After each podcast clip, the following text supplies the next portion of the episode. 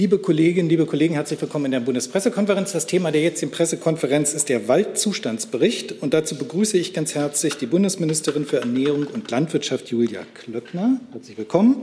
Und neben ihr Platz genommen Dr. Nicole Wellbrock. Sie ist Leiterin des Arbeitsbereichs Bodenschutz und Waldzustand am Thünen-Institut für Waldökosysteme. Auch an Sie ein herzliches Willkommen. Frau Klöckner, Sie haben dann auch gleich das Wort. Bitte schön. Ich bedanke mich sehr herzlich auch für Ihr Interesse. Wir als Bundeswaldministerium ähm, erheben den Waldzustand, damit wir wissen, wie er sich in Deutschland entwickelt. Aber Sie wissen auch, dass wir international in vielen Gesprächen und auch Kooperationen sind und wir werden begleitet von unserem Thünen-Institut wissenschaftlich in der Einordnung, aber auch bei politischen Entscheidungen. Wer im Wald unterwegs ist, der sieht massive Schäden, kahle Flächen, trockene Bäume, übermäßig viel Schadholz, also Kalamitätholz und die Bilder großflächig abgestorbener Wälder, die haben sich bei vielen eingebrannt. Das ist erschreckend. Und zum Beispiel die Hochlage im Harz, tote Bäume, soweit das Auge reicht und auch ähm, überall in Deutschland, ganz gleich in welchen Bundesländern, sehen wir die Folgen vergangener Jahre, die vergangenen drei Dürrejahre. Sie, wir sehen die Sturmschäden, aber auch den Schädlingsbefall, wie zum Beispiel ähm, des Borkenkäfers, der ein leichtes Spiel auch hat. Und die Ergebnisse unseres, äh, unserer Waldzustandserhebung, wie gesagt, die wir regelmäßig machen, diese Ergebnisse der Waldzustand dieser Erhebung von 2020 oder für 2020, die bestätigen den Eindruck, und ich kann es nur in diesem Satz zusammenfassen, sie gehören zu den schlechtesten seit Beginn der Erhebung im Jahr 1984, wenn wir uns diese Entwicklung anschauen. Und das ist bedrückend, das macht mir große Sorge, denn wir waren auf einem sehr, sehr guten Weg. Denn die Entwicklung unseres Waldes hat gezeigt in den vergangenen Jahren, bevor wir die drei wirklich harten Dürrejahre auch erlebt haben, haben wir gesehen, dass unsere Wälder ähm, ähm, gemischter geworden sind, artenreicher geworden sind, naturnäher geworden sind, auch älter geworden sind. Also die Behauptungen, die wir ab und an mal lesen oder hören, dass es äh, Baumplantagen oder Monokulturen als solche gäbe und man immer noch Fichten pflanzen würde, die haben mit der Realität äh, nichts äh, zu tun. Und deshalb ist es wichtig, dass wir mit Wissenschaft auch darauf antworten.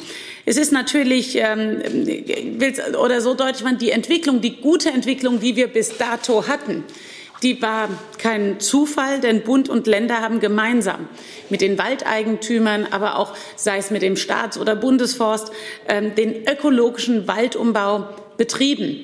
Also wir fangen nicht bei Null an, sondern ähm, es gibt mehr Biodiversität und auch mehr Klimaanpassung.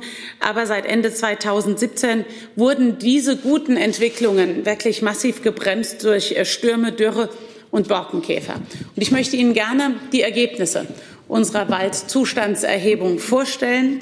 Das ähm, ganze Augenmaß äh, zeigt dieser aktuelle Bericht, den Sie auch in Ihren Mappen haben. Sie sehen Tabellen, Sie sehen äh, Schaubilder. Ähm, da kann und muss man sich äh, darauf einlassen, auf diese Differenziertheit. Und äh, noch nie waren so viele Erhebungsbäume abgestorben wie 2020. Man kann es sehr klar drastisch zeigen. Vier von fünf Bäumen haben eine lichte Krone. Die lichte Baumkrone ist wichtig, dazu sage ich gleich was, aber will Ihnen Zahlen noch nennen. Konkret heißt das, ähm, 79 Prozent bei den Fichten haben ein Problem. Bei, den, bei der Kiefer sind es 80 Prozent, ebenso bei der Eiche. Und auch die Buchen äh, bringen, ähm, ja, der Klimawandel bringt die Buchen an die Grenzen. Und hier haben wir sogar 89 Prozent, die betroffen sind. Hey Leute, hier sind Thilo und Tyler. Jung und Naiv gibt es ja nur durch eure Unterstützung. Hier gibt es keine Werbung, außer für uns selbst. Das sagst du jetzt auch schon ein paar Jahre, ne? Ja. Aber man muss ja Aber mal wieder darauf halt, hinweisen. Ne? Stimmt halt. Ne? Und ihr könnt uns per Banküberweisung unterstützen oder PayPal. Und wie ihr das alles machen könnt, findet ihr in der Podcast-Beschreibung. Knapp 40 Prozent aller Bäume weisen eine deutliche Verlichtung auf. Und das ist schlecht. Das heißt, bei diesen Bäumen sind mindestens 30 Prozent der Blätter oder Nadeln vorzeitig gefallen. Warum ist das ein so entscheidendes Kriterium, sicherlich nachher noch durch unsere Wissenschaft untermauert? Ähm, weil der Kronenzustand, der zeigt uns an, wie der Zustand des Baumes ist, wie es dem Baum geht. Denn Bäume reagieren auf Belastung, indem sie unter anderem zum einen ihre Verzweigungsstruktur verändern, zweitens Blätter kleiner werden oder sich verfärben. Auch das Phänomen haben Sie gesehen, dass man schon, schon frühzeitig den Eindruck hatte, man sei im Herbst. Äh, oder dass auch am Ende die Nadeln verfrüht fallen. Und der, ich will es mal so sagen, der Kronenzustand ist wie ein Fieberthermometer. Und daran erkennen wir, wie es den Bäumen, wie es dem einzelnen Baum geht. Und die Waldzustandserhebung unserer zeigt, unsere Wälder sind krank. Dass unser Wald leidet, zeigt sich auch, wenn wir die Fläche anschauen, die wieder bewaldet werden muss und die Schadholzzahlen. Und ich sage ganz bewusst, wir wollen aktiv nachhaltig zertifiziert, standortangepasst, mit einer starken Resilienz wiederbewalten. Ich habe Ihnen die aktuellen Zahlen mitgebracht. Die wieder zu bewaldende Fläche liegt bei 277.000 Hektar. Das ist der Stand, also Stichtag 31.12.2020. Und das ist eine Waldfläche, damit man sich das so ein bisschen vorstellen kann, die Hektarzahl, die etwas größer ist als das Saarland. Und ähm, hier sehen wir, das will ich sagen, bei der, bei der Bewaldung ähm, oder beim Rückgang der Schadflächen sehen wir einen leicht positiven Trend jetzt. Innerhalb von sechs Monaten ist diese Schadfläche um 8000 Hektar zurückgegangen. Das zeigt auch sehr deutlich, unsere Hilfen kommen an. Ich weiß, wir haben unsere Hilfen an strenge Kriterien geknüpft. Das ähm, hat auch zu Diskussionen geführt mit Waldbauern, aber sie werden angenommen, denn die Kriterien, wenn der Staat Geld gibt, ähm, verfolgen wir auch ein politisches Ziel, Waldumbau zu beschleunigen. Er soll klimaresilient, er soll stabil sein und standortangepasst sein. Und da bin ich sehr dankbar, dass wir mit dem Berufsstand, auch mit den zuständigen Ländern, weil viele Bundesländer auch enormen Staatswald haben, im Übrigen die Kommunen enormen Waldanteil auch besitzen, ähm, ähm, da wollen wir passgenau helfen. Und auch die Zahlen stelle ich Ihnen vor, es äh, wird passgenau auch abgerufen. Beim Schadholz sind es nach unserem aktuellsten Stand 171 Millionen Kubikmeter, die Gesamtmenge aus den Jahren 2018 bis 2020. Und unsere Waldbesitzer und Forstwirte stehen damit weiter vor unglaublich gewaltigen Herausforderungen. Wer heute Wald besitzt, der verdient nichts, sondern der legt drauf. Das, äh, Sie wissen, dass der Holzmarkt zusammengebrochen ist. Und Ihre Arbeit und Ihr Engagement und Wissen kommt uns allen zugute. Deshalb will ich hier auch eines sehr klar sagen. Ich möchte mich bedanken bei allen, die unsere Wälder pflegen, bei allen, die Geld investieren und die in Generationen denken. Denn der Begriff Nachhaltigkeit, den wir heute alle nutzen, der kommt aus der Forstwirtschaft, dass man heute etwas tut, wo man vielleicht selbst nicht unmittelbar mehr etwas davon hat, außer vielleicht ein gutes Gefühl, ein gutes Gewissen. Es kommt der nächsten Generation zugute. Und deshalb sage ich Danke allen, die sich hier engagieren und auch durchhalten vor allen Dingen. Jeder Baum, den wir heute nicht nachziehen, der fehlt der kommenden Generation. Also unsere Aufgabe ist es, heute zu handeln und auch heute uns anzustrengen. Und deshalb helfen wir und nehmen auch massiv Geld in die Hand. Das wissen Sie, 2019, als das Ausmaß deutlich wurde, habe ich alle Beteiligten zu einem nationalen Waldgipfel zusammengerufen. Das war wichtig, das war zur rechten Zeit. Und wir haben auch sehr intensiv inhaltlich diskutiert, auch wissenschaftlich diskutiert, dass nicht der bequeme Weg der beste Weg ist, sondern dass wir einen Weg gehen müssen, der auch den Namen Nachhaltigkeit verdient. Zentrale Erfolge über die Gemeinschaftsaufgabe. Vielleicht wird es dann auch nachher Ihre Nachfrage sein, aber ich will es jetzt schon mal verdeutlichen. Die Gemeinschaftsaufgabe Agrarstruktur und Küstenschutz, kurz genannt GAK ist eine Gemeinschaftsaufgabe, die sich wirklich bewährt hat zwischen Bund und Ländern. Das heißt, der Bund gibt in der Regel 60 Prozent, die Länder 40 Prozent. Wir haben 800 Millionen Euro zur Verfügung gestellt in dem ersten Schub und ich erläutere Ihnen nachher auch noch die Corona-Hilfen auf den Schadflächen. Warum dieses Geld? Erstmal müssen Schadflächen geräumt werden. Sie müssen sich vorstellen, ähm, gerade dort, wo wir einen hohen Borkenkäferbefall haben und noch Bäume sind, die nicht befallen sind, also die gesund sind, die müssen wir schützen und deshalb auch Kalamität Kalamitätsholz, Kalamitätenholz rausräumen. Also diese Schadflächen müssen geräumt werden. Die Vorstellung, man lässt einfach alles liegen, führt am Ende dazu, dass gesunde Wälder noch schneller auch angegriffen werden. Ähm, zweiter Punkt, das Geld wird genutzt äh, und äh, wird gebraucht für klimaangepasste Wiederaufforstung, Wiederbewaldung und im gesamten Wald für Maßnahmen zur Klimaanpassung.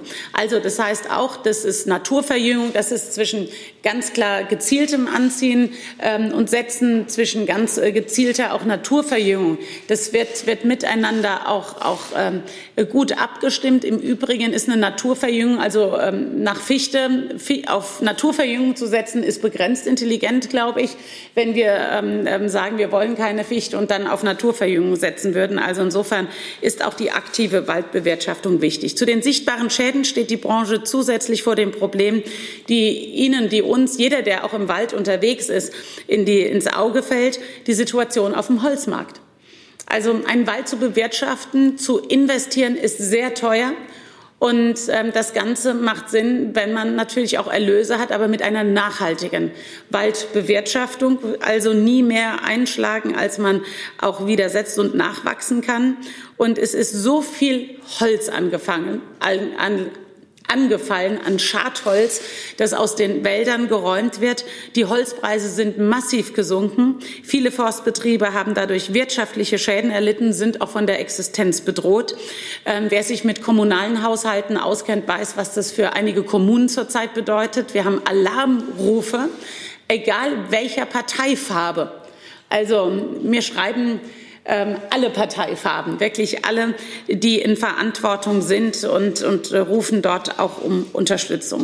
Es leiden genau jene unter den Auswirkungen des Klimawandels, die wir als Gesellschaft brauchen, um den Klimawandel auch zu bekämpfen. Vergangenen Sommer habe ich deshalb zusätzlich erreicht, dass weitere 700 Millionen Euro, und das ist dann ein Bundesprogramm, nicht über die GAK, damit es auch nicht daran hängt, ob Länder einen größeren Haushalt haben oder nicht haben, und deshalb haben wir ein Bundesprogramm geschnürt ähm, für den Wald und für die Forstwirtschaft. Insgesamt stehen mit diesen beiden Paketen, die ich Ihnen eben erwähnt habe, 1,5 Milliarden Euro zur Unterstützung zur Verfügung. Dieses Geld wird nicht einfach irgendwie überwiesen, damit jemand Geld hat, nur weil er Fläche hat. Nein, ähm, bisher, also erstens ist es das größte Wiederaufforstungsprogramm, das wir je hatten in der Geschichte unseres Landes. Ähm, und das ist einmalig und verdeutlicht zum einen, wie groß die Aufgabe ist, vor der die Waldbesitzer, aber auch wir als Gesamtgesellschaft stehen und zum anderen, dass wir als Politik unsere Verantwortung für den Wald und damit auch für die kommenden Generationen gerecht werden. Wir sehen jetzt, diese Hilfen werden gut abgerufen. Dazu will ich abschließend gerade noch etwas sagen. Aktuelle Informationen, weil uns von Journalisten auch viele Anfragen dazu erreicht haben. Ähm, einmal zum Bund-Länder-Paket, zu den 800 Millionen Euro zur Bewältigung der Waldschäden und klimaangepassten Waldumbau. Klar ist, Voraussetzung für die Anpassung ist zunächst die Vorbereitung der Fläche für die Wieder Wiederbewaldung.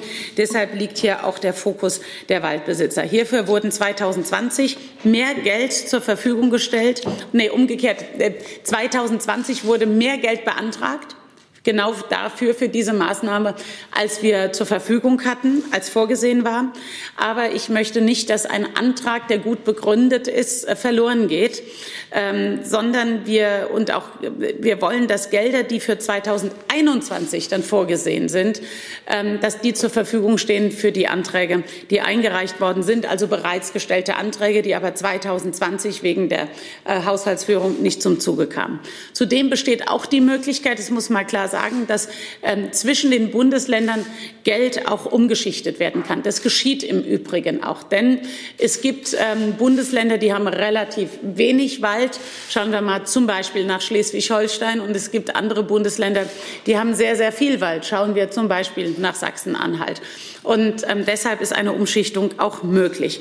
Ähm, Maßnahmen zur Anpassung sind sehr gut angelaufen und dazu einfach, wir werden eine erste Auswertung für Sie auch machen als Journalisten, aber auch für die Branche nach der Beendigung jetzt der anstehenden Frühjahrspflanzungen, also Frühjahr und Herbst sind geeignet für die Pflanzungen. Klar ist, dass wir Förderkriterien einfordern.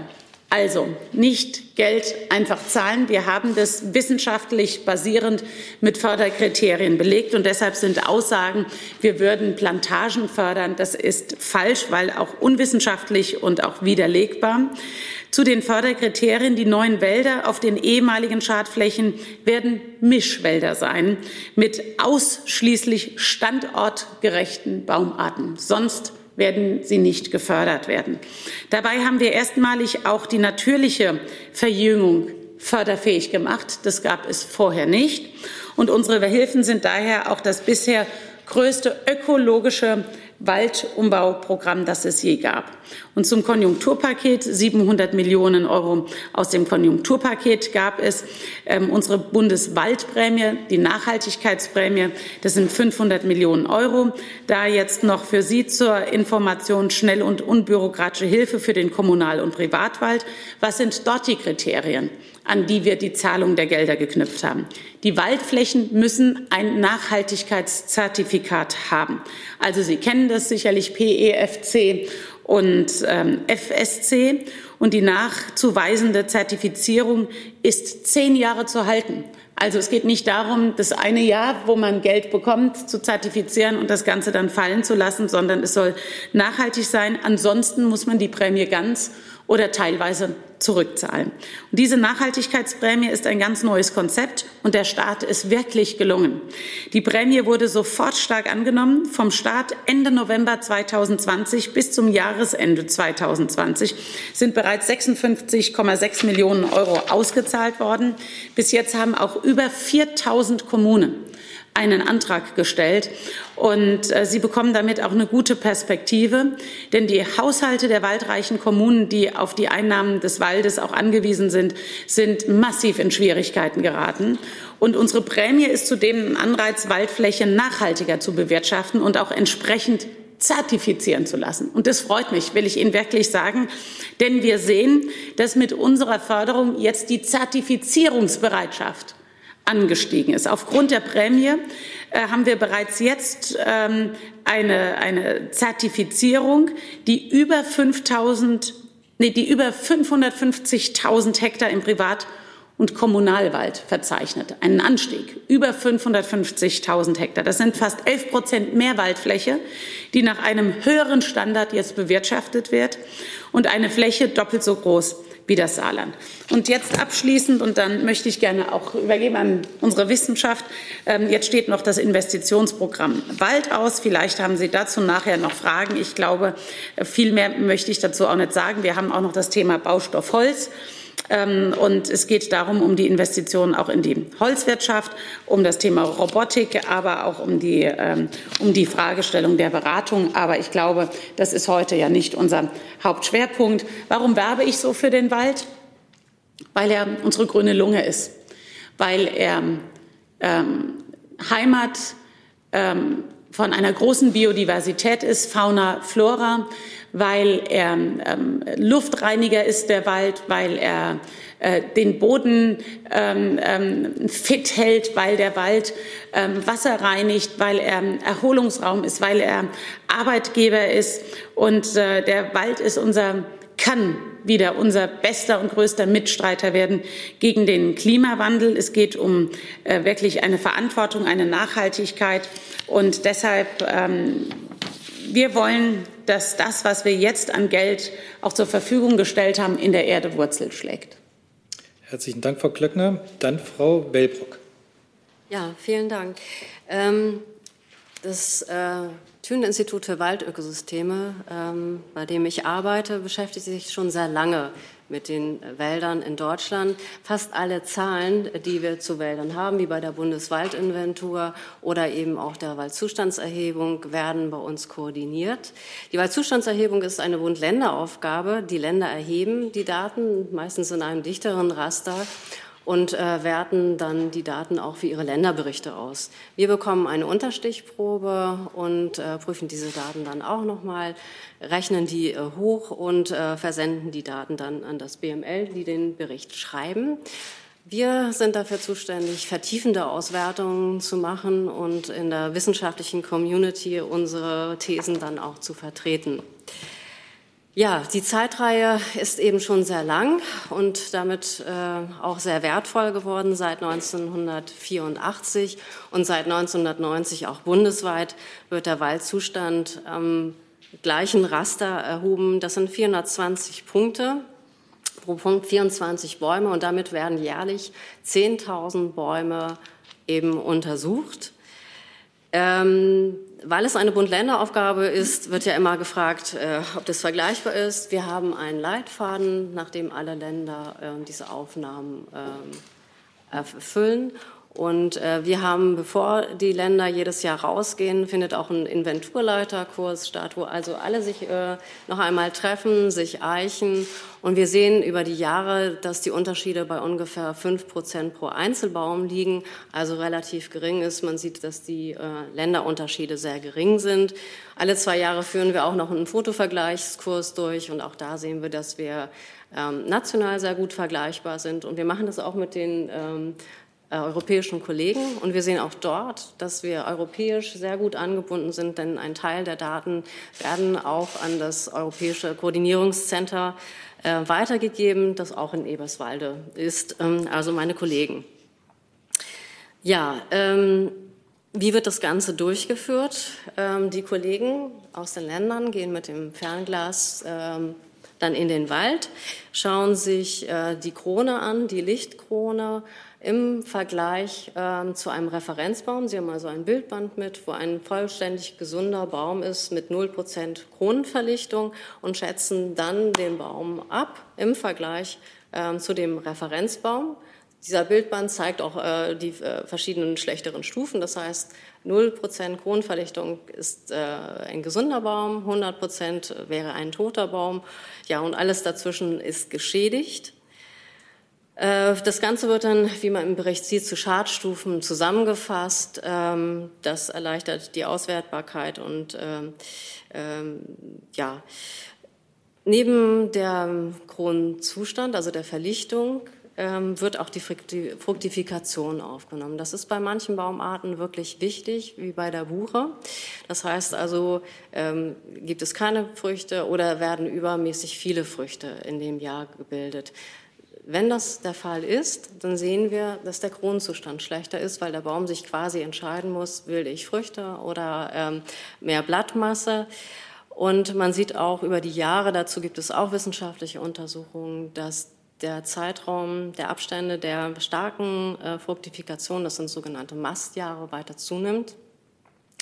Und dass das äh, stark auch mit der Belastung der Wälder zu tun hat, äh, vor allen Dingen mit der Stickstoffbelastung über die atmosphärischen Einträge. Also deswegen auch ein wichtiger Faktor. Man muss aber anhand der Daten auch sagen, wir hatten 2019 zum Beispiel ein Jahr, wo es nicht viel Fruktifikation gab, es der Buche aber trotzdem schlecht äh, ging. Das heißt, ähm, da gibt es dann andere Faktoren, zu denen ich dann auch noch äh, vielleicht kommen kann, ähm, die auf den Grundzustand Auswirkungen haben. Daneben natürlich das Alter, denn wir sehen auch in dem Bericht, dass gerade die Bäume über 60 Jahre besonders geschädigt sind. Mhm. Jüngere Bäume kommen damit besser zurecht. Die Baumart, natürlich, ähm, äh, die Baumarten reagieren sehr unterschiedlich. In den Jahren vorher war es so, dass die Nadelwälder eigentlich ein bisschen besser zurechtkamen, aber das, ähm, seit 2018 ist das nicht mehr der Fall. Die Fichte fällt also mehr oder minder, äh, ich glaube, das ist Konsens in der Forstwirtschaft in den unteren Lagen komplett aus. Ähm, ja, aber ähm, wie gesagt, insgesamt geht es allen Baumarten sehr schlecht. Seit 2009 nehmen wir zusätzlich auch auf die Schadinsekten und äh, weitere Schadfaktoren, weil das natürlich ein äh, weiterer Einflussfaktor ist, wenn der Borkenkäfer äh, dazukommt im Nachgang zur Trockenheit. Oder durch den Klimawandel sehen wir, dass auch immer neue Schädlinge einwandern und eine größere Rolle spielen. Ähm, ja, bei dem Ganzen. Ja, und ähm, ich selber mache das seit 2008 und schaue mir diese Zeitreihen mit meinem Team an. Und ähm, wir sehen immer einzelne Ausreißerjahre. Also in den 80ern war es schlechter, ganz klar. Und danach gab es dann Ausreißerjahre wie 2003. Das war auch ein sehr warmes, sehr trockenes Jahr. Ähm, aber das, was wir seit 2018 erleben, also 2018 war noch sehr viel trockener und wärmer als 2003 Und im Nachgang die Jahre 19 und 20 ist schon wirklich etwas Besonderes. Ähm, die Mortalitätsrate ist deutlich höher geworden, gerade bei der Fichte, aber auch die Buche zeigt Hitzeschäden.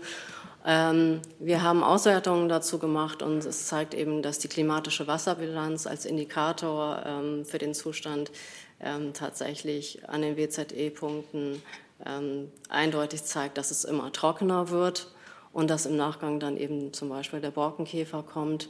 Dass es also kein Kurztrend ist, kein Ausreißerjahr, was wir jetzt haben, sondern etwas ist, was wir tatsächlich mit großer Besorgnis ähm, sehen. Und anders als in den 80er Jahren, wo man eben diese Sauneinträge hatte und das mit technischen Maßnahmen lösen konnte, werden wir das so einfach. Der Klimawandel, der ähm, ja, wird ähm, nicht so einfach zu bewältigen sein. Äh, die großen Schadflächen machen uns auch große Sorgen, denn ähm, auf diesen Schadflächen wird es trockener. Ähm, es findet Humusabbau, Nährstoffabbau äh, statt, Erosion und so weiter. Deswegen ist es, glaube ich, Konsens, dass die wieder bewaldet werden sollten. Und ähm, es ist ganz klar, dass dort, wo Fichte war, das haben wir auch heute äh, gehört und ich kann das auch nur unterstützen, wird wahrscheinlich auch wieder Fichte kommen. Das ist nicht sinnvoll. Daher ist es äh, notwendig, ähm, wieder zu äh, bewalden, aktiv. Und ähm, da der Klimawandel wie wir gesehen haben, wirklich alle Baumarten betrifft, mehr oder minder auch die Kiefer, kann mit Hitze kaum äh, sehr schlecht umgehen, macht es auch Sinn, tatsächlich äh, klimastabile Wälder ähm, äh, jetzt zu etablieren und das als Chance zu nutzen. Und ähm, das, was ich mir angesehen habe, ist tatsächlich auch so, dass die Fichte nicht wiederverwendet wird, sondern verschiedene Baumarten vor allen Dingen auch strukturreiche Mischwälder angestrebt werden mit einem höheren Laubholzanteil. Das ist, denke ich, Konsens in der Wirtschaft, äh, Forstwirtschaft. Ähm, und man muss auch sehen, dass ähm, äh, nach dem Krieg war es natürlich auch gewollt, dass Holz produziert wird und ähm, das kann man mit äh, Monokulturen vielleicht schneller machen. Wir sind längst dazu gekommen, dass ähm, viele Ökosystemfunktionen jetzt äh, der Wald erfüllen soll und das können eben klimastabile Mischwälder wesentlich besser. Herzlichen Dank. Dann kommen wir zu Fragen. Die erste hat Herr Jung. Frau Klingner, vor zwei Jahren wollten Sie noch nicht äh, davon sprechen, von einem, von einem Waldsterben 2.0 angesichts Ihrer Worte. Heute möchten Sie das vielleicht heute und wie viel hat unsere Landwirtschaft mit dem aktuellen, mit dem akuten Zustand der Wälder zu tun? Also erstmal vom Waldsterben. Ähm, die Frage ist ja, ob etwas komplett abstirbt oder nicht oder ob wir was dagegen tun. Und wir tun etwas gegen das Waldsterben. Sterben ist was Finales. Und wir tun etwas Ganz konkret, und das sehen Sie an den Zahlen, dass wir jetzt beim Rückgang der Schadflächen einen leicht positiven Trend haben. Man muss beim Wald aber in langen Zeiträumen sprechen, in langen Zeiträumen denken. Das heißt, auch wie wir wieder bepflanzen. Es macht ja wenig Sinn, wenn wir einen sehr trockenen Herbst haben, dann zu pflanzen. Ja, weil ich meine, dann kann ich gleich das Geld verbrennen, um es kurz zu sagen. Das macht keiner. Und insofern wollen wir, dass es dem Wald, also ich hatte es letzte Mal gesagt, in den 80er Jahren sprach man vom Waldsterben und er ist nichts gestorben. Zum Glück, es gab Gegenmaßnahmen. Und äh, ich hatte gesagt, als die Dürrejahre kamen, ähm, als es noch nicht so auf dem Schirm war wie jetzt, es redet keiner vom Waldsterben, aber viele Teile des Waldes sterben gerade. Und ähm, deshalb ist ähm, unser Gegensteuern genau das, was ich eben vorgestellt habe. Wir werden einen langen Atem brauchen, klare Kriterien, an denen wir arbeiten. Und ich weiß jetzt nicht, warum Sie der Landwirtschaft jetzt das Waldsterben irgendwie jetzt, wie Sie darauf kommen, jetzt mit in die Schuhe schieben wollen. Ähm, weiß ist jetzt wahrscheinlich für Nö. Können Sie mir gerne vielleicht noch mal genau erläutern, welche Erkenntnisse Sie haben? Habe ich ja gar nicht gesagt. Aber hier geht es ja auch um Klimawandel und ich hatte gefragt, wie viel unsere Landwirtschaft mit dem Zustand der Wälder zu tun hat. Das können Sie doch jetzt einordnen. Das ist eine offene Frage. Mit dem Zustand der, ja, jetzt äh, passen Sie mal auf. Ich glaube, unsere ganze Lebensweise hat etwas damit zu tun. Ihre, meine Lebensweise, unser aller Lebensweise hat etwas mit dem Klimawandel zu tun. Und ich würde mir da jetzt nicht eine Berufsgruppe raussuchen. Die Mobilität hat was mit dem Klimawandel zu tun. Ähm, unsere Art des Konsumverhaltens hat was mit dem Klimawandel zu tun. Unsere Energie, unsere Wirtschaft hat etwas mit dem Klimawandel zu tun. Wir haben für den speziellen Bereich der Landwirtschaft, also wenn wir sehen, welchen Anteil an CO2-Ausstoß, Sie müssen ja Kriterien, also wir müssen ja wegkommen von dem Grundbauchgefühl oder von, von schlagträchtigen Überschriften. Wir müssen ja ein bisschen wissenschaftlicher rangehen. Und deshalb muss man ja die Kriterien definieren wie Sie das messen wollen. Nur mal ein Beispiel. Wenn Sie jetzt den CO2-Ausstoß betrachten, welche Sektoren in unserer Gesellschaft sind an welcher Stelle beim CO2-Ausstoß? Landwirtschaft, ja, sie produziert unsere Lebensmittel, stößt CO2 aus. Aber vor ihr sind zum Beispiel Wirtschaft, Energie, Mobilität, Landwirtschaft. Deshalb halte ich es auch für wichtig, dass wir über das Thema Agroforstsysteme nicht nur nachdenken, sondern zum Beispiel im Blick haben, für die neue GAP bei den sogenannten Eco-Schemes so etwas zu, fordern, äh, zu fördern. Zusatz? Sie sagten ja gerade, wir tun was gegen das Waldsterben, also sprechen Sie mittlerweile vom Waldsterben. Äh Nochmal, Teil, also wenn man von dem Waldsterben spricht, dann heißt es, dass final der Wald als solcher stirbt. Das stimmt nicht. Deshalb sage ich das so nicht. Teil. Also wir müssen, also ich bitte darum, präzise zu bleiben, auch wenn es der einen oder anderen Schlagzeile nicht hilft. Darum habe ich Ihnen ja nochmal die Chance gegeben, darauf. Äh, genau, deshalb es geht um Teile des Waldes, oh. die sterben. Wir haben Höhen, da ist der Wald stärker, stabiler, sogar bei der Fichte auf Höhenlagen. Aber es kommt, deshalb müssen wir halt differenzieren. Gell? Frau Wellbrock, Sie sind die Wissenschaftlerin oder äh, die Expertin. Wie viel hat denn unsere Landwirtschaft mit dem Zustand des Waldes zu tun? Glaube, die Antwort war schon ziemlich gut, dass wir alle damit etwas zu tun haben. Also Klimawandel hat mit uns allen zu tun. Ähm, wenn wir uns das anschauen, sozusagen, dass ähm, Kohlenstoffspeicherung und so weiter auf mineralischen landwirtschaftlichen Böden, äh, ist es weder eine Senke noch eine Quelle. Der Wald ist eine Senke für Kohlenstoff, tut also aktiv etwas für den Klimaschutz. Und deswegen sollten wir den auch erhalten. Das ist eben so eine wichtige Funktion, äh, die der Wald hat. Wenn Sie jetzt auf die, ja, ich glaube, wir lassen das. Die nächste Frage, Herr Kollege. Erstmal eine Frage an Frau Wellenbrock. Bitte können Sie mir uns noch mal erklären, was das bedeutet, die Kronenverlichtung für das mhm. Waldklima und für die Temperatur- und Sonneneinstrahlung und welche Rolle spielt das Totholz, das man dann im Wald mhm. äh, lasst als CO2-Speicher und auch als humusaufbauendes äh, Mittel? Ja, ähm, die Kronenverlichtung bedeutet, ähm, am Anfang äh, bei den ungeschädigten Bäumen ist das kaum merklich, also bis 10 Prozent ist, ist äh, nicht interessant. Je größer das wird und die Bäume natürlich lichter werden, dann fällt mehr, gerade bei den Buchenwäldern, die dann auch meist einschichtig sind, fällt, ähm, kann das zu Temperaturerhöhung führen. Ich habe keine wissenschaftliche Publikation, ähm, die sich damit äh, beschäftigt. Was wir sehen, ist auf diesen Freiflächen sehr wohl, dass die, ähm, da gibt es Untersuchungen, dass es dort wärmer ist, trockener ist, dass dort Humusabbau stattfindet. Und deswegen mhm. ist es mhm. ja auch so wichtig, dass man schnell wieder bewaldet. Ähm, Totholz ist ein ganz wichtiger Kohlenstoffspeicher. Ähm, deswegen ist auch ähm, Vollbaumernte äh, wird ähm, nicht empfohlen. Das heißt, man lässt also Teile, ähm, die man nicht erntet, im Bestand. Das ist wichtig für die Kohlenstoffspeicherung und die langsame Zersetzung, aber genauso auch ähm, wenn wir an die Böden denken, äh, für die Nährstoffnachhaltigkeit. Das spielt auch eine wichtige Rolle. Noch eine Frage an Frau Klöckner. Sie haben ja gesagt, wenn ich Sie richtig verstanden habe, dass die äh, Mischwälder die Wälder der Zukunft sind, weil die resilienter sind in Sachen Klima. Ähm, wenn Sie jetzt sagen, äh, die Fördermaßnahmen sind daran gebunden, wie sehr sind die denn tatsächlich daran gebunden, dass die Waldbesitzer den ökologischen Waldumbau machen, den Sie ja, wenn ich Sie richtig mhm. verstanden habe, äh, wollen? Ähm, weil die Grünen ja zum Beispiel sagen, ähm, als Kritik, Sie geben da einfach nur Geld an die Fläche, an Flächenbesitz und koppeln das nicht so sehr an den ökologischen Waldumbau. Ja, nur weil es die Grünen sagen, muss es ja nicht richtig sein. Also das gehört ja auch zum, ich sage jetzt mal zum Wahljahr dazu, das, weil, weil das ja nicht ins Programm der Grünen passt, dass wir was richtig machen. Also und deshalb bleibe ich lieber bei den Fakten. Wir ähm, haben ganz klar eine Zertifizierung vorgeschrieben. Sonst gibt es kein Geld.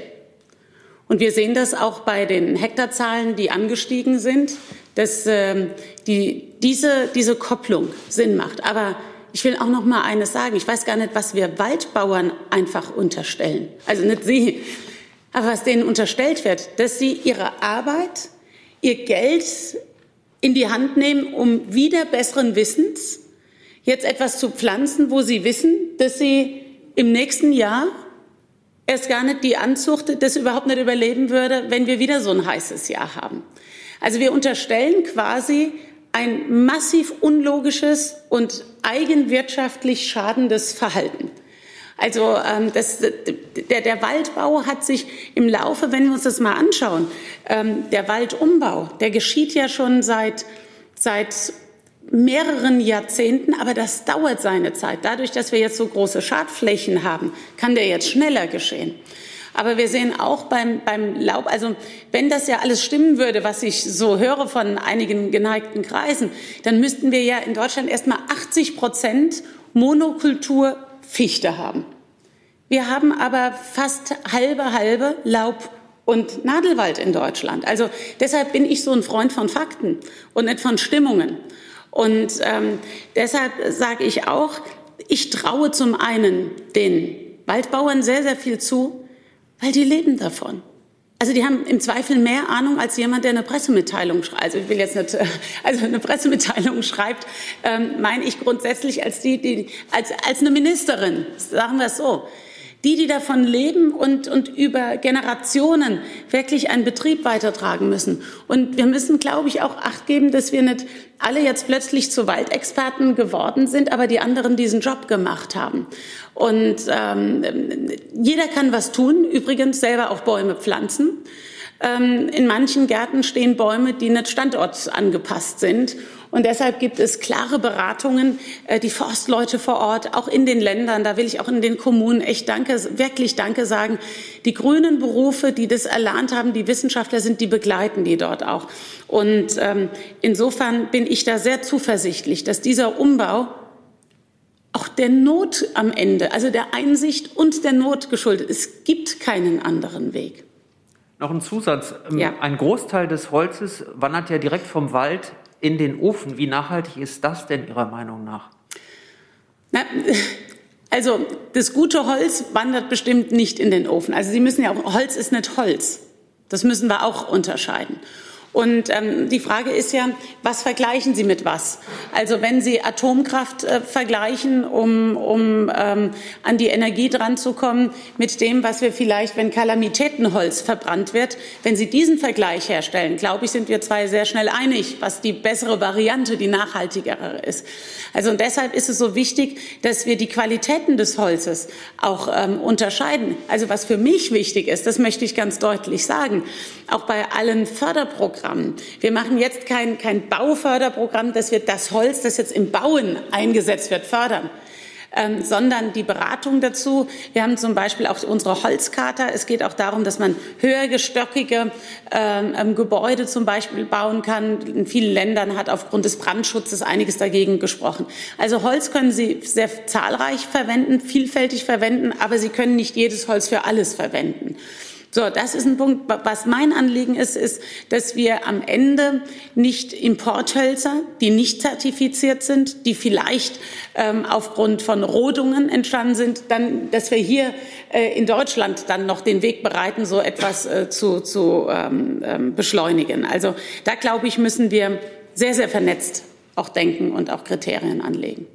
Ich habe mir Online-Fragen auch Holger Schmidt-Denker von RTL NTV fragt, Frau Klöckner, warum sind in Deutschland noch nicht einmal zwei Prozent des Waldes total naturbelassen bzw. Urwald? Wie will man erreichen, dass wieder mehr Waldgebiete naturbelassen sind? Dankeschön für die Frage. Wald ist Natur. Und wir, uns zieht es in den Wald. Und eine nachhaltige Waldbewirtschaftung ist ein Beitrag dazu, dass wir CO2 binden. Also alte Wälder binden nicht mehr in dem Maße neu CO2 wie aufwachsende Wälder, das heißt äh, Bäume, die, die sich im Wachstum äh, befinden. Und insofern glaube ich, geht es nicht um alles oder nichts Urwald in Deutschland ähm, oder nicht. Also wir alle mögen, oder die meisten mögen sie ja auch hier in der Bundespressekonferenz Möbel aus Holz. Wir mögen auch die Wälder, aber nur zwischendrin das anscheinend nicht. Gell? Und ähm, deshalb, also mir ist es ist ein Holztisch ähm, lieber als ein Plastiktisch. Ein Holztisch, der auf lange Sicht ähm, CO2 speichert. Und äh, vor allen Dingen ähm, dann wiederum ähm, haben wir die Möglichkeit, wieder aufwachsendes Holz CO2 binden zu lassen. Aber vielleicht möchten Sie das noch ergänzen. Eigentlich nicht. Ich denke, Sie haben alles gesagt. Es ist tatsächlich so, ähm, dass ähm, die alten Wälder sehr schön sind. Ähm, wie gesagt, aber die CO2-Bindung ist einfach äh, sehr viel geringer. Die, die Leistung nimmt einfach ab und äh, die Substitution von Zement zum Beispiel ist ein wichtiger Faktor für den Klimaschutz. Birgit Schmeitzner vom ARD Hauptstadtstudio fragt an Frau Wellbrock, wie würden Sie die Rolle des Waldes im Kampf gegen die Erderwärmung beschreiben? Ja, ich denke, dass wir einen wichtigen Beitrag leisten können und auch sollten. Ähm, wir alle, ähm, die das können, sozusagen durch die äh, Kohlenstoffbindung äh, im Bestand. Und ähm, ich beschäftige mich auch mit der Bodenzustandserhebung und ich darf auch sagen, dass auch im Boden von Wäldern tatsächlich CO2 gebunden wird. Ähm, in der Landwirtschaft, auf den landwirtschaftlichen Böden ist es neutral, aber der Wald bindet noch CO2 tatsächlich und das auch in den aktiven Wäldern und von daher ähm, denke ich, ähm, ist diese CO2-Bindung ganz wichtig, aber auch für den Wasserhaushalt. Also West, ähm, äh, Wälder ähm, führen zu einem ähm, feuchteren, kühleren Klima. Ähm, wir sehen das hier auch gerade in der Stadt, äh, dass Stadtbäume ganz wichtig sind. Das heißt, da gibt es verschiedene Funktionen. Im Klimawandel werden die auch wichtiger, denke ich. Herr Zweigler. Frau Glöckner, ich, ja. ich würde gerne noch mal zu den Hilfen des Bundes äh, für die privaten und kommunalen Waldbesitzer nachfragen. Äh, Sie haben das große Paket sind etwa 1,5 Milliarden, haben Sie gesagt. Können Sie sagen, wie viel davon schon effektiv abgeflossen äh, ist? Mhm. Wie viel in diesem Jahr zur Verfügung steht? Und es gibt ja regionale Unterschiede. Schleswig-Holstein mit 11 Prozent Wald Richtig. hat viel weniger Schäden als, was weiß ich, Sachsen-Anhalt-Brandenburg. Was heißt denn in dem Zusammenhang Umverteilung? Wer verteilt denn da um? Machen Sie das? Geht das nach den Anträgen oder wird das ganz automatisch? Weil aus diesen Ländern wesentlich ein höherer Bedarf besteht. Ja. Ich, pardon, ich füge ja, die Frage von Jana Wolf von der Rheinischen Post dazu. In welchen Ländern, das passt ja ganz gut, in welchen Ländern wurde bislang der größte Anteil der Fördergelder abgerufen aus dem Bund-Länder-Programm sowie aus den Hilfen des Konjunkturprogramms? Ja, also jetzt zum Stichtag habe ich nicht die aktuelle, ich habe sie bestimmt irgendwo in meinen Unterlagen. Ähm, wir schicken Ihnen das als äh, Pressestelle. Wir haben immer genau zu Stichtagen die Überblicke. Also das heißt einmal, wie diese Umschichtung ist. Also Bundesländer geben, also die Gelder, die in der GAK sind, sind nicht alle frei verfügbar. Das heißt, wenn ich es für einen Wald nicht nutze, nutze ich sie vielleicht ähm, ähm, was weiß ich, für ein, für ein Dorfprogramm. Das ist nicht ähm, alles deckungsfähig. Und deshalb ähm, gibt es Länder, die haben nicht alles genutzt und geben das dann quasi zurück, beziehungsweise geben das dann bekannt. Und dann können andere Bundesländer sagen, wer etwas braucht. Und dann kann man im Zweifel das nach einem ähm, Schlüssel dann verteilen. Sie kennen ja den klassischen Königsteiner Schlüssel, aber beim Wald wird das natürlich nicht gerecht, weil ähm, ähm, zum Beispiel auch die Einwohnerzahl nicht unbedingt immer parallel äh, zum Baumbestand oder zum Waldbestand ist. Also insofern gibt es dann auch speziell, was den Wald angeht, zum Beispiel die Kriterien, wie hoch sind die Waldschäden in welchem Bundesland. Das ist auch relativ ähm, unterschiedlich. So, und ähm, das ist das eine, wie viel abgeflossen ist. Ähm, ich kann jetzt mal von den, von den Prämien, müssen wir gucken, waren das letztes Jahr die 56,6 Millionen Euro. Die kann ich Ihnen noch mal schicken. Ich kann Ihnen die Päckchen nennen. Wir hatten einmal das Paket 800 Millionen Euro in der GAK. Äh, das ist ziemlich gut auch abgerufen worden. Das heißt, die Bereitung äh, des, des Waldes, erstmal Räumung des, des, ähm, des Schadholzes, dann ging es weiter, im Übrigen auch Transport. Wir hatten ja eine, einen Engpass übrigens äh, von, von Transportmöglichkeiten und Mitteln. Sie wissen, wir hatten das Kapotageverbot dann auch ausgesetzt, dank auch äh, des Kollegen Andreas Scheuer, dass wir das hinbekommen haben, ähm, oder auch die Lasten erhöht, ich glaube auf 44 Tonnen oder ähnliches. Das war dann in einer Phase, wo wirklich ein Engpass da war und wir schnell handeln mussten, weil wir aufforsten mussten. Und dann haben wir, das will ich noch mal sagen, zu den Bundesgeldern diesen 700 Millionen Euro. 500 dieser 700 Millionen Euro gehen in die Nachhaltigkeitsprämie, quasi in die Fläche.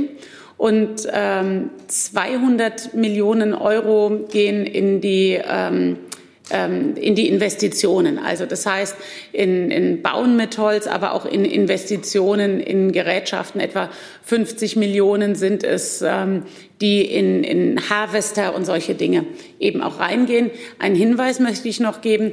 Die Sägeindustrie, die Sägewerke müssen sich auch umstellen. Man war ja sehr auch auf das Thema Nadelholz fixiert. Das wird sich ändern in Zukunft. Das wird, ähm, wird Laubholz auch stärker werden. Also da geht es auch um Umstellungen. Zusatz? Darf ich noch kurz nachfragen, äh, da die Gelder ja an die Zertifizierung gebunden sind, äh, wer nimmt denn die Zertifizierung vor und wer überprüft denn das? Machen das die meist sehr mit sehr wenigen Mitarbeitern ausgestatteten Forstbehörden oder wer macht das? Also ja, ja. Also äh, um zertifiziert zu werden, ähm, muss man sich, also man gibt sich nicht selber die Zerti, äh, äh, es gibt klassische Zertifik äh, oder Zertifizierungsstellen und äh, in den Ländern weiß man das. Dass, also wir haben zum Beispiel auch ähm, ähm, Staatswald, der zertifiziert wird, der vor Ort äh, dann die Zertifikation erhält. Man zahlt auch was. Im Übrigen ist die eine der beiden Zertifizierungen, das FSC, die höher ist, glaube ich, etwas mehr kostet. Deshalb haben wir die auch mit einem etwas höheren Satz äh, versehen. Also insofern ist es ein Zertifizierungssystem, das nicht wir als BML machen und unser Thünen-Institut auch nicht. Weil wir beim Geld waren, Frau Schmeitzner fragte noch, ähm, 150 Millionen Nachhaltigkeitsprämie klingt gut, aber reicht das? Wenn ein kleiner Waldbesitzer 120 Euro bekommt, lächelt er doch nun müde. 120 Millionen Nachhaltigkeitsprämie ist mehr. 150. Oder 150? Klingt gut, aber reicht ja. das, wenn ein kleiner Waldbesitzer 120 Euro bekommt? Lächelt er doch nur müde, war die Frage. Äh, ja, verstehe ich, dass er da müde lächelt. Aber jetzt bin ich gerade ein bisschen irritiert, äh, wo die 150 Millionen Euro Nachhaltigkeitsprämie herkommen. Habe ich das gesagt gehabt? 150 Millionen? Nee. Nee, nee, das sind ja mehr als 150 Millionen ähm, Euro. Wir liegen da, wenn ich richtig bin, äh, wir haben einmal aufgeteilt die 700 Millionen in die 500 Millionen Euro. Ähm, es sind 120 Euro je Hektar, die gezahlt werden an Nachhaltigkeitsprämie. Das ist vielleicht ähm, möglicherweise ansonsten gegangen, müsste ja. Frau Schmeißner nochmal die Frage. Also gerne dann nochmal bei uns fragen. Also sind die 120 Euro pro Hektar. Ähm, ähm, die Frage ist immer klar, mehr ist immer schön. Aber die Frage ist auch, ob man dann nicht nachher eine Art Waldstilllegungsprämie dann zahlt, ob das attraktiver ist, einfach eine klassische Flächenprämie zu bekommen. Und das will ich einfach mal sagen. Wir haben ja die Debatte um die GAP, um die gemeinsame Agrarpolitik Europas. Da wird auf der einen Seite immer kritisiert, es wird nach Fläche bezahlt. Im Übrigen, das ändern wir, deshalb äh, spreche ich vom Systemwechsel, es wird in Zukunft nach der Bewirtschaftung auf der Fläche gezahlt. Und so wollen wir es im Übrigen auch beim Wald machen. Natürlich ist derjenige, der mehr Hektar hat und zertifiziert ist, bekommt mehr, weil er mehr Schäden hat, als derjenige, der vielleicht zwei Hektar hat und äh, Schäden hat. Aber das Entscheidende ist die Bewirtschaftungsform auch. Und insofern ist eine Analogie auch. Herr Kollege, mit der nächsten Frage. Ja, Michael Bauchmüller, Süddeutsche. Ach. Ja. Maske. Herr Bauchmüller. Äh, ich habe zwei Fragen an Frau Dr. Wellbrock. Ähm, zum einen, also was Sie hier ähm, aufzeigen, ist ja das Ergebnis mehrerer äh, sehr trockener Jahre. Äh, das heißt, die Bäume sind vorgeschädigt. Ähm, wie viele solcher Jahre halten vorgeschädigte Bäume aus? Oder andersrum, mhm. ist es möglich, dass sich der Wald auch relativ schnell wieder erholt, sollte es jetzt einige feuchte Jahre gegeben? Äh, und zum anderen, Sie haben eben äh, die Kommunikation mit anderen europäischen Ländern kurz angerissen. Äh, haben Sie da Daten oder wissen Sie, wie, wie, wie es im Wald in unseren Nachbarländern geht? Ähm, ja, also vielleicht zu den Nachbarländern. Ähm, der Bericht wird erst, ähm, die, wir, wir, liefern die Zahlen jetzt erst im Nachgang sozusagen. Das heißt, ähm, der Bericht wird erst später rauskommen.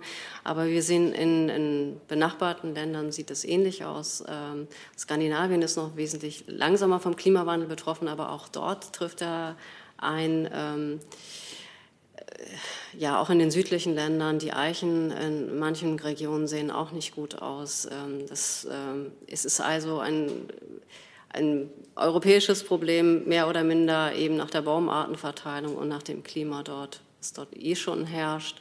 ähm, oder eben, wenn dort Schädlinge auftreffen. Aber ähm, auf jeden Fall ein, ein Problem, was wir überall sehen.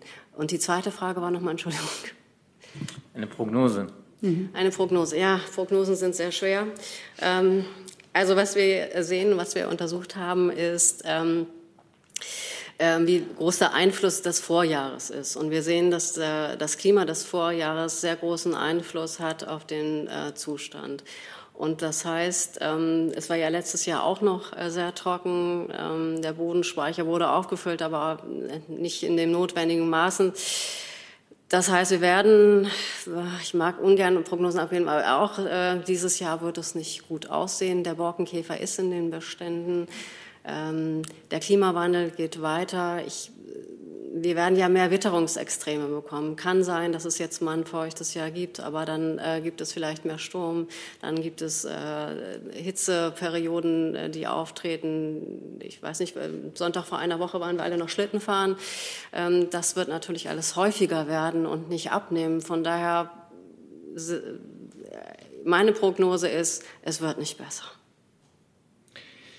Fatima Abbas von der DPA fragt nochmal an Frau Klöckner zu den 277.000 Hektar, die Sie nannten eingangs, glaube ich. Habe ich Sie richtig verstanden, dass das die Fläche ist, die derzeit wieder bewaldet wird?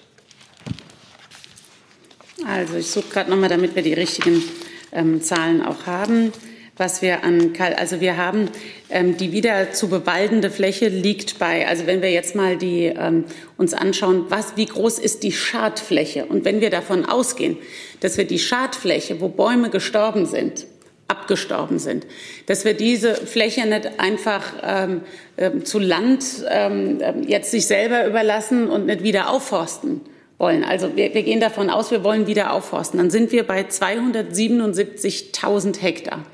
Das ist zweimal die Größe, wenn ich es richtig so im Kopf habe, von, vom Saarland. Ähm, und es wird äh, die Frage natürlich sein, deshalb habe ich das gesagt, das ist die Schadfläche.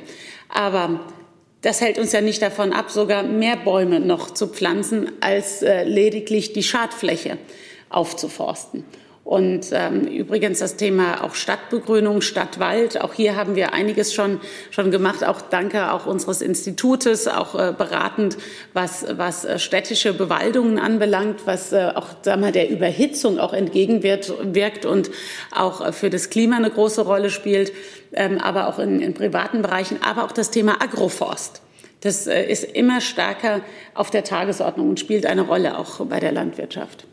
Aber es ist nicht die Fläche, die derzeit wieder bewaldet wird, wie die Kollegin gefragt hat, sondern. Also derzeit alles auf einmal geht nicht, um es kurz zu sagen. Alles auf einmal würde im Übrigen die Baumschulen überfordern. Wir brauchen ja Pflanzmaterial und nicht irgendein Pflanzmaterial, sondern das, was just Standort angepasst ist.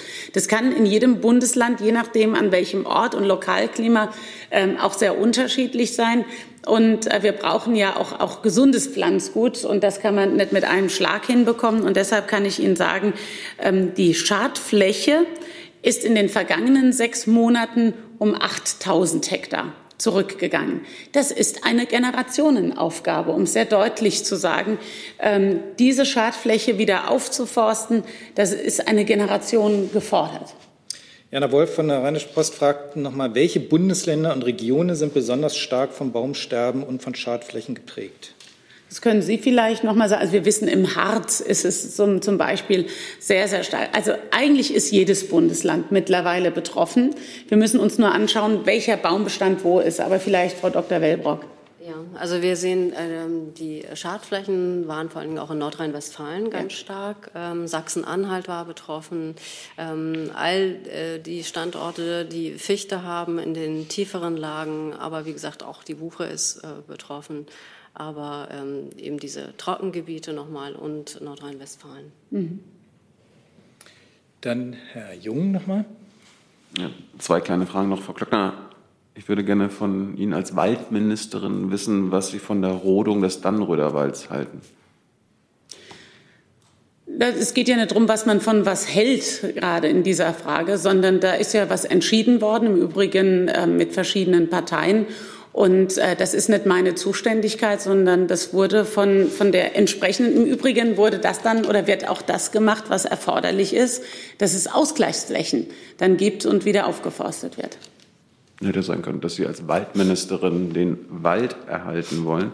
Ich würde noch mal zum Holzverbrauch kommen und dem Ausstieg aus dem Brennholz. Frau Wellbrock, äh, könnten Sie das vielleicht noch mal beantworten, weil Sie auch gerade meinten, es wird einfach nicht besser.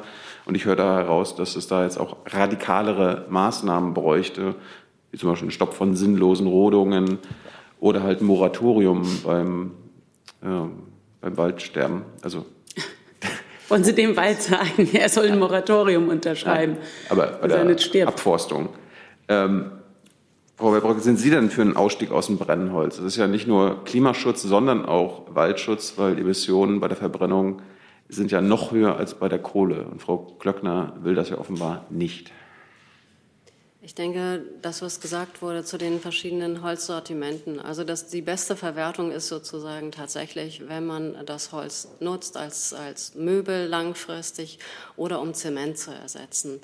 Ähm, bei der Holzernte fällt aber eben auch Holz ab, was man eben auch dann verbrennen kann. Ähm, das ist eine Möglichkeit, sicherlich nicht die beste. Also Ersatz von, von Baustoffen ist sicherlich besser in der Kaskadennutzung. Wir haben dazu eine Veröffentlichung gerade vor zwei Wochen rausgebracht. Mhm. Da kann man die Zahlen genau lesen, ähm, was dann ähm, wie nutzt oder schützt.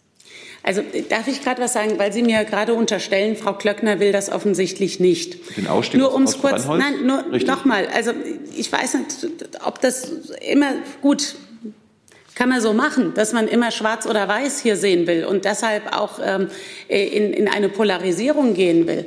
Aber ich habe vorhin sehr differenziert, was die Holznutzung anbelangt. Und Sie können mit Holz nicht alles machen. Sie können nicht mit jedem Holz das hier bauen, was wir hier haben. Und Sie haben auch Holz, das verrottet und Sie können Holz. Und die Frage ist, wie wir in welchen Schritten zu einer besseren Energiegewinnung kommen in Deutschland. Und es gibt verschiedene, dass wir aus der Atomkraft ausgestiegen sind. Ich glaube, da sind wir beide uns sogar einig, dass es ein guter Weg war. Und dass die Menschen aber nicht per Knopfdruck sofort alles beenden können, sondern will nur mal ein Beispiel nennen, auch wenn wir zum Thema Torf kommen. Wir wollen zum Beispiel ähm, oder, oder Bodenerde kommen.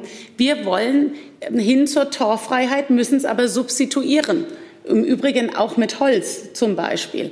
Nur das geht mit einem Knopfdruck nicht. Und deshalb ist, ähm, ist quasi die Entwicklung, die weitere Innovation, um diese Nutzung zu ersetzen, der richtige Weg. Aber mir zu unterstellen, ich will den Ausstieg nicht, das ist mir zu holzschnittartig, um in diesem Begriff zu bleiben. Ja, aber gut. Äh, aber Sie sind ja dafür, dass wir kein Öl mehr verbrauchen irgendwann. Äh, dass Sie sind dafür, äh, aus, dem, aus der Kohle auszusteigen.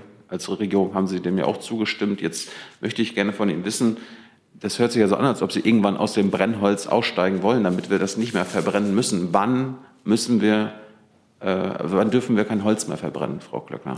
Das werde ich Ihnen heute nicht sagen, weil ich mich gerne auf Fakten berufe.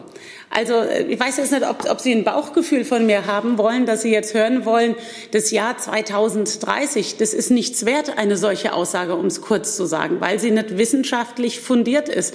Man kann dann aussteigen, wenn man etwas substituieren kann, auch und wenn die Wissenschaft und unsere Forschung und Anwendung soweit ist. Und äh, erlauben Sie mir das gerne auch hier nochmal zu sagen. Also ähm, ich glaube, Gut, jeder entscheidet ja selbst, äh, welchen Duktus er auch in die Gesellschaft mit reingibt. Aber wenn man nur entweder oder, schwarz oder weiß, ähm, voranbringt, dann treibt man sicherlich auch das an, was man sonst beklagt, nämlich ähm, eine Polarisierung. Also ich bin froh, dass wir kluge Wissenschaftler haben und dass Deutschland mit zu den Ländern gehört, das ähm, auf, auf Innovation setzt. Denn am Ende wird Nachhaltigkeit immer den Dreiklang haben zwischen Ökologie, Ökonomie und sozialer Frage, dass wir das zusammenbekommen, diese, diese Balance. Herr Kollege. Frau Klöckner, noch mal auf den Wald als Klimaschützer geguckt. Braucht es in Deutschland mehr Urwälder, um den Klimaschutz voranzutreiben? Und wollen Sie ermöglichen, dass man Windräder auch im Wald oder näher am Wald aufbauen kann, um den Klimaschutz weiter voranzutreiben und CO2-Ausstoß zu vermindern? Naja, Sie haben bei den Windrädern, was Sie sagen, haben Sie ja Zielkonflikte. Also ich sage jetzt mal, diejenigen, die sich auch an wirklich den letzten Baum ähm, verteidigen, haben keine Probleme, dass Fußballfeld groß äh, Wälder gerodet werden für, für Windrädern. Also ich glaube, wir sollten nicht die Entweder-Oder-Frage stellen, sondern wir müssen klar schauen, wo so etwas Sinn macht. Also wir sollten keine gesunden Bäume, ähm, also wir sollten nicht die, die, die, die eine Nachhaltigkeit mit der anderen Nachhaltigkeit ausspielen. Das heißt, wenn ich gesunde Bäume quasi ähm, rode, um zu sagen, ich habe eine andere oder Nee, ich, Moral kann man das nicht sagen, aber ähm, ich komme dann mit einem Windrad dazu. Ich halte es für notwendig, dass wir Standorte nutzen, wo wir nicht diese Zielkonflikte haben. Ich glaube, da sind wir jetzt auch in einer neuen Phase drin, weil wir sehen, wie schlecht es dem Wald geht. Und Urwälder, was ist ein Urwald? Auch das muss man definieren, was ein Urwald ist. Also diese Vorstellung, diese romantische Vorstellung, wir überlassen den Wald oder alles sich selbst wird den Beitrag zum Klimaschutz nicht so leisten können, wie wir das mit, mit, einem, mit einer klaren Waldbewirtschaftung, einer nachhaltigen, das will ich sehr deutlich sagen, hinbekommen können. Also wenn wir auch die Wissenschaft hinzuziehen, also diese romantische Vorstellung, alles ist Urwald, ist die Gegenfrage, welchen meinen Sie denn genau? Ich meinen Sie den Urwald, den wir sich überlassen, dort wo wir vorher Fichten hatten, dass daraus ein Urwald entstehen soll, der wird nicht viel dazu beitragen können, ähm, zu, zu einem entsprechenden ähm, vergleichbaren Klimaschutz, CO2-Bindung. Und wenn wir eine Verbuschung oder eine Verheckung, also wenn wir eine Verbuschung zum Beispiel haben, ähm, die sehr ähm, am Boden dann zum Beispiel ähm, sich auch abspielt oder viele Jahrzehnte oder vielleicht sogar Jahrhunderte braucht. Also das, was Ihnen als Urwald vielleicht vorschwebt, ist ja keine Frage von übermorgen dann. Also wir haben keine Zeit zu verlieren um dem Klimawandel entgegenzugehen. Aber Frau Dr. Wellbrock, Sie sind Fachfrau. Ja, also die, die alten Wälder haben mehr Kohlenstoff, die speich, also ähm, äh, als Vorrat, aber die speichern halt nicht mehr so viel. Das ist eben die Sache und man kann eben durch genutzte Wälder eben äh, äh, andere Sachen ersetzen. Und das andere, was ich sehe, ist, dass diese alten Wälder sehr empfindlich auf Klimawandel reagieren. Also auf ähm, Wetterextreme und auf den äh, stark ähm, und ähm, relativ plötzlich absinkenden Grundwasserspiegel. Ähm, damit können die alten Wälder viel schlechter umgehen. Und das ist natürlich schade, aber das ist auch eine Konsequenz des Klimawandels. Auch was das Wurzelwerk, wenn ich das richtig verstehe, auch angeht, weil wir sehen, dass die Wasserspeicher, obwohl es geregnet hat, aber zur falschen Zeit dann geregnet hat, dass die Wasserspeicher nicht aufgefüllt worden sind. Und wenn ich alte Bäume habe, habe ich manchmal natürlich auch solche Tellerwurzeln, die überhaupt nicht tiefer auch reingehen. Und das ist auch ein Problem. Die können sich nicht mehr so stark und so schnell anpassen. Ich habe jetzt noch vier Fragen, allenfalls noch zehn Minuten, damit wir noch ausreichend lüften können vor der, Regi vor der Regierungspressekonferenz. Ähm, und zwar Fatima Abbas, die PA fragt mal, können Sie noch mal zusammenfassen, welche Maßnahmen jetzt dringend geboten sind, um den Wald zu retten? Mhm. Also welche unmittelbaren Konsequenzen mhm. aus dem Bericht gezogen werden müssen? Mhm. Danke für die Frage.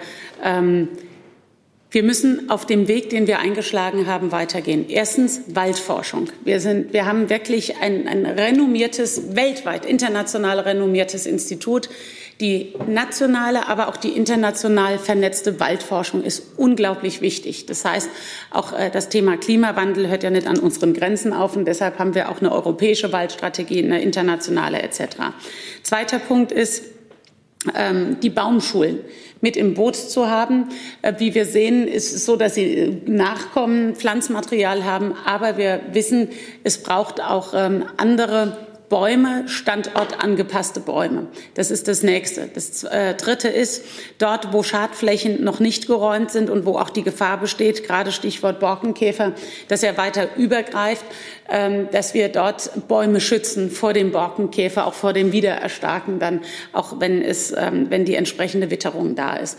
Also Räumen auf der einen Seite. Zweiter Punkt, also es geht nicht um Totalräumen, nicht, dass wir uns da falsch verstehen, das hatten Sie ja auch eben ähm, unterstrichen. Dann geht es darum, um die Zertifizierung.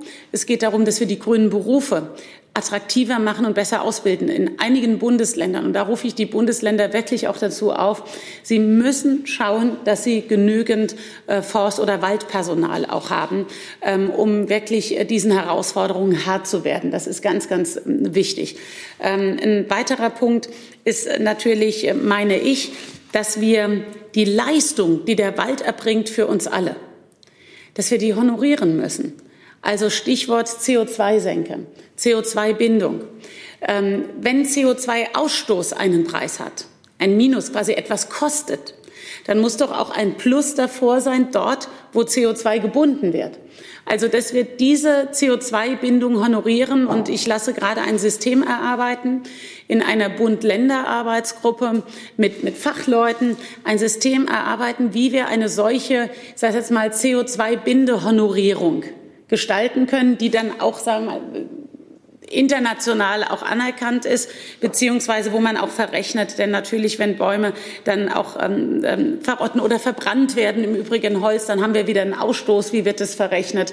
Das alles ähm, spielt eine Rolle. Aber da meine ich, brauchen wir ein neues Einnahmesystem. Warum? Weil der Staat nicht wie in diesem, in dem vergangenen Jahr regelmäßig jährlich so viel Geld zur Verfügung stellen kann. Und wir müssen auch wissen, die Waldbauern werden nicht mit dem Verkauf ihrer oder mit den Einnahmen ihres Holzverkaufes das stemmen können, was sie zu stemmen haben für uns.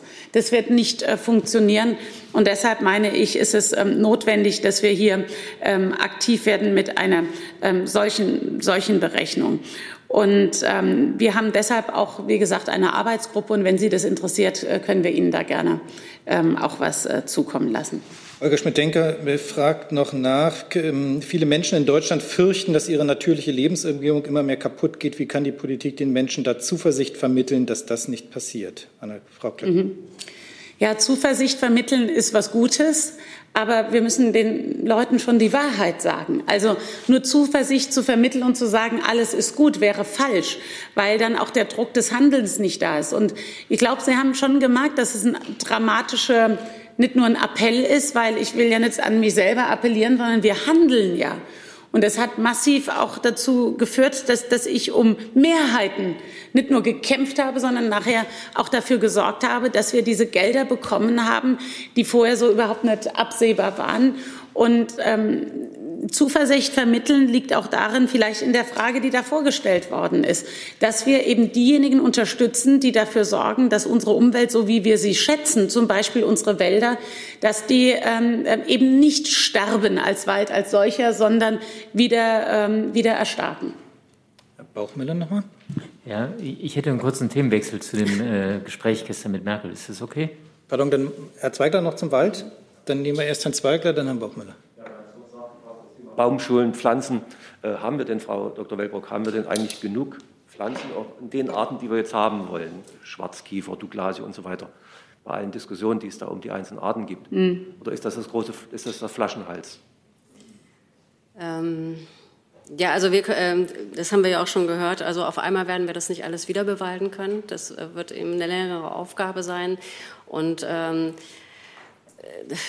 die Diskussion sozusagen, welche Baumarten wir dann äh, nehmen und vielleicht auch äh, Provenienzen aus dem südlichen, südöstlichen Raum dann verwenden, wo Buchen zum Beispiel schon Trockenstress äh, angepasster sind. Ähm, das ist ja auch noch eine Frage.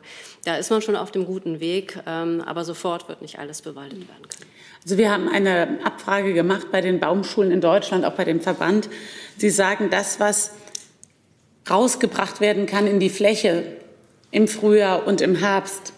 Das können Sie liefern, aber wohl wissend berechnet, was überhaupt jemand auch fähig ist, in einer Pflanzsaison überhaupt zu pflanzen. Also, also da haben wir jetzt keinen Flaschenhals, dass jetzt alle im Wald stehen und sagen, wir haben jetzt entsprechend schon den Boden bearbeitet, uns fehlt nur das Pflanzgut. Das nicht, sondern es fehlt auch zum Teil an Personal. Es fehlt, das müssen wir auch, das haben wir heute hier noch gar nicht angesprochen, auch das fehlt im Übrigen gar nicht. Genau, das, das höre ich auch von den Länderkollegen, dass, ähm, dass das ähm, ein Problem ist, äh, sozusagen die Pflanzen rauszubringen und äh, mhm. dann zu betreuen. Hey Leute, Thilo hier. Unsere naive Arbeit in der Bundespressekonferenz und unsere wöchentlichen Interviews, die sind nur möglich, weil ihr uns finanziell unterstützt. Und damit das so bleibt, bitten wir euch, uns entweder per Banküberweisung oder PayPal zu unterstützen. Weitere Infos findet ihr in der Podcast-Beschreibung. Danke dafür. Dann aber auch mal. Ja, äh, Frau Klöckner, es gab ja gestern Abend das Gespräch zwischen der Kanzlerin und den Landwirtschaftsverbänden. Da waren Sie auch dabei. Was können Sie uns denn über die Ergebnisse sagen? Naja, die Frage ist, was man als Ergebnis definiert. Also es gibt keine neuen Entscheidungen. Das nicht. Also die Kanzlerin, da bin ich sehr dankbar, sie hat eine große Affinität zur Landwirtschaft, zur Lebensmittelproduktion. Als ehemalige Bundesumweltministerin hat sie eine große Affinität. Und ähm, es gab viele Fragen von Landwirtschaftsverbänden, die Sorge, auch ich sage jetzt mal alles oder nichts, dass gar keine Landwirtschaft mehr nötig, äh, möglich wäre in Deutschland, wenn wir Insektenschutz betreiben. Wenn wir Insekten nicht schützen, wird Landwirtschaft schwierig werden, um es kurz zu sagen. Und hier geht es um einen guten Weg, wo wir nicht alles oder nichts, sondern wo wir beides zusammenbekommen. Wir wollen regionale Lebensmittel in Deutschland. Dafür brauchen wir regionale Bauern. Und wenn Bauern aufhören, weil es nicht mal wirtschaftlich ist, weil keiner, glaube ich, von uns macht seinen Beruf, wenn er jeden Tag Geld mitbringen müsste, weil er davon nicht leben könnte. So, und äh, es ging darum noch mal zu erläutern, wir haben ja zum einen das Insektenschutzgesetz und zum anderen haben wir die Pflanzenschutzanwendungsverordnung. Und es war immer noch im Raum, dass man in Vogelschutzgebieten ähm, dann nicht mehr ähm, ähm Schädlinge bekämpfen könnte, in FFH-Gebieten. Wenn wir uns mal Obst und Gemüse anschauen, Sie wissen darum, wie viel wir importieren. Die Sorge, dass dann in ganzen Landstrichen ähm, am Rhein entlang zum Beispiel kein Obst- und Gemüseanbau mehr möglich würde, wäre mit den neuen Regelungen. Da haben wir auch zur Aufklärung beigetragen, dass das eben zum Beispiel nicht stimmt. Und deshalb habe ich auch sehr bewusst, will ich sehr deutlich sagen, auch mit der Unterstützung der Parlamentarier der Union haben wir sehr bewusst ganz klar gemacht, dass die Vorlage des Bundesumweltministeriums so nicht funktioniert. Auch die Forderung einiger Umweltverbände, zumindest Bundesverbände in den Ländern sehen die das ja auch anders, weil sie ja vor Ort kooperieren.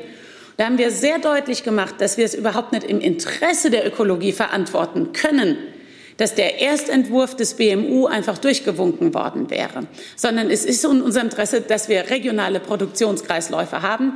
Das hat eine Rolle gespielt und insofern auch noch mal zu Ihrer Information. Es war sowohl sagen wir, die ökologisch wirtschaftende Seite vertreten wie die konventionell wirtschaftende Seite und dass Landwirtschaft auch nicht immer einer Meinung ist, das, das wissen wir. Aber es war ein guter, ein konstruktiver Austausch und auch der Wunsch, und das will ich vielleicht festhalten noch, und die Übereinkunft, wir wollen nicht das, was vor Ort in den Ländern wirklich erarbeitet worden ist, in Zusammenarbeit von Umwelt, Naturschutz und Landwirtschaft, durch eine Bundesgesetzgebung torpedieren, dass das nicht mehr gefördert werden ähm, kann. Und deshalb haben wir auch über Fördermöglichkeiten, Länder, Unberührtheits- und Öffnungsklauseln zum Beispiel gesprochen. Und das waren sehr finde ich, konstruktives Gespräch, anderthalb Stunden lang. Die Kanzlerin sehr in den Themen drin, also wirklich ähm, sehr beachtlich. Und insofern war das sehr konstruktiv. Dann sind wir am Ende angekommen. Ich habe nicht alle Fragen abarbeiten können, aber wir müssen jetzt wirklich Schluss machen, um lüften zu kommen. Ich bedanke mich ganz herzlich bei unseren Gästen. Frau Klöckner, Frau Danke bei Ihnen. Danke. Danke.